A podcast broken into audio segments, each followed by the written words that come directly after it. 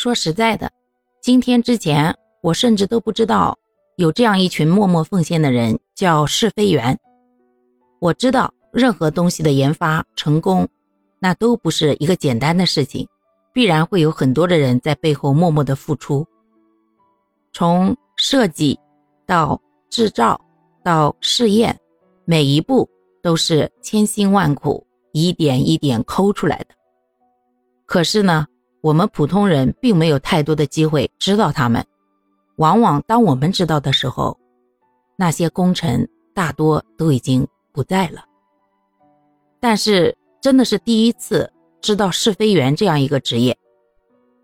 原来飞机在飞上蓝天之前，需要经过那么多人用生命为代价去挑战它，去一次又一次的挑战飞机的极限、人类的极限，在各种各样的极限环境中，一次又一次的去刷新记录。一次又一次的让那些零部件去承载更多的可能性，为的就是把一切的风险降到最低，让我们国家的战士在战场上真正使用的时候呢，能够多一份安全，少一分危险。每一个工种，真的只是我们不知道，其实都很重要。